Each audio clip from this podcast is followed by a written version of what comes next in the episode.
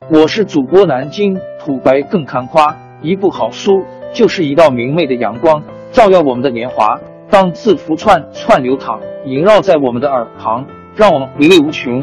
天津上元书院又和你们见面了，欢迎您的收听。听众朋友们，大家好！开讲前先打个小广告，作为主播，你们的关注和打赏是对我努力工作认可的结果。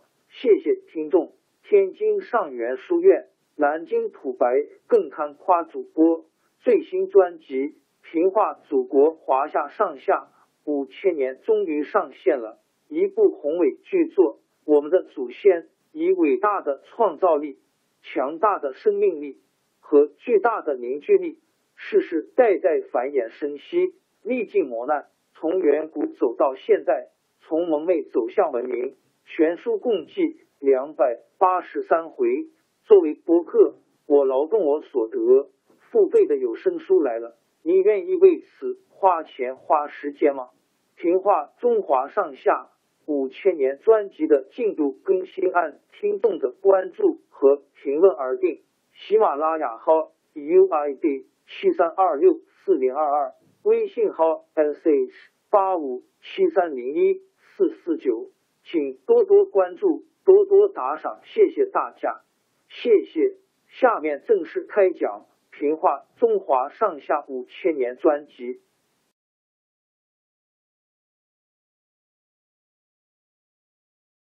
高太后长了八年全死去，由宋哲宗亲政。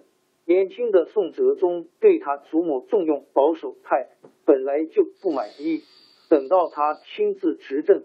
就重新启用变法派，但是后来的变法派不像王安石那样真心实意改革朝政，内部纷争不休，一批投机分子打着变法的幌子，趁机捣乱。等宋哲宗一死，他的弟弟宋徽宗赵佶因这即位后，朝政更加混乱。宋徽宗是个出名的浪荡子。不懂得管理国家大事，专门寻欢作乐。他身边有个心腹宦官童贯，迎合他的心意，替他搜罗书画珍宝，供他赏玩。有一次，童贯到苏州一带去收集书画珍宝，有个不得志的官员蔡京想投靠童贯，每天陪着童贯鬼混，还把他自己书写的屏风扇面等送给童贯。童贯得到蔡京的好处，把这些书画马上送到东京，并且捎话给宋徽宗，说他物色到一个少有的人才。蔡京到了东京，又拉了一帮子人替他活动。有个官员对宋徽宗说：“推行新法是件大事，朝臣中是没有人能帮助办好这件事的。如果陛下要继承神宗的遗志。”非用蔡京不可。那个官员还画了一幅图献给宋徽宗，图表上列了大批朝臣名字，把保守派写在右面，把变法派写在左边。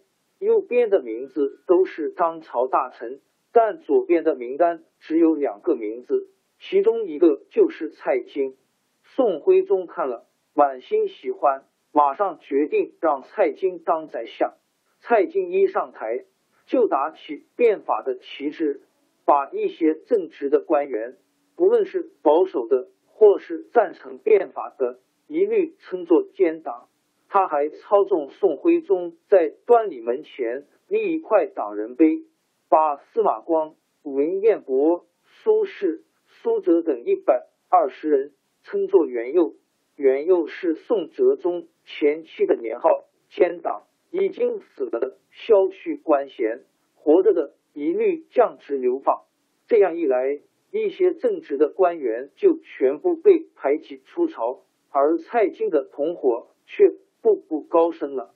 至于王安石制定的新法，到蔡京手里就完全变了样。相免役法本来可以减轻百姓的劳役负担，蔡京一伙却不断增加故意的税收。变成敲诈人民的手段。宋徽宗和蔡京又迷信道士，大造道观，有个道士叫林灵素，在宋徽宗面前胡吹说，天上有九霄，最高一层叫神霄，神霄宫有个玉亲王，是上帝长子。宋徽宗就是上帝长子下凡。神霄关还有仙官八百，蔡京、童贯就是仙官在世。这一番胡言乱语，居然把宋徽宗哄得心花怒放。天天请大批道士在宫中讲道，道士们还给宋徽宗献了个称号，叫教主道君皇帝。这一来，皇帝就成为道士头子了。宋徽宗尽情追求享乐腐朽的生活，童贯替他在苏州、杭州两地征用几千名工匠，每天制作象牙、牛角、金银、竹藤的雕刻或织绣品。供他玩赏，所有制作材料一律向百姓搜刮。日子一久，宋徽宗对那些玩意儿腻了，想找一些奇草怪石来换换口味。蔡京、童贯为了讨好宋徽宗，派了一个二流子朱冕，在苏州办了一个应凤局，搜罗花石。朱冕手下养了一批差官，专门管这件事。听说哪个老百姓家？有块石块或者花木比较精巧别致，差官就带了兵士闯进那家，用黄封条一贴，算是进贡皇帝的东西，要百姓认真保管。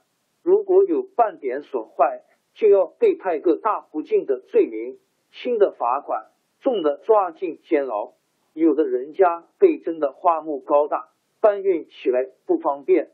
兵士们就把那家的房子拆掉，墙壁毁了。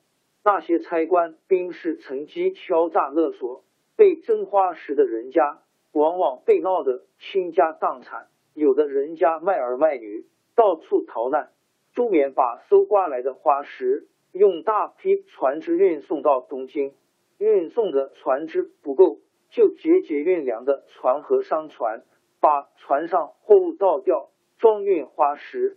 这大批船只自然还要征用大量民夫，于是船只在江河里穿梭似的来往，民夫们为运送花石日夜奔忙。这种运送的队伍叫做花石纲。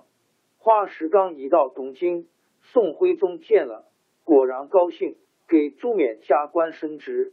花石纲越来越多，朱冕的官也越做越大，一些达官贵人。谁敢不讨朱冕的好？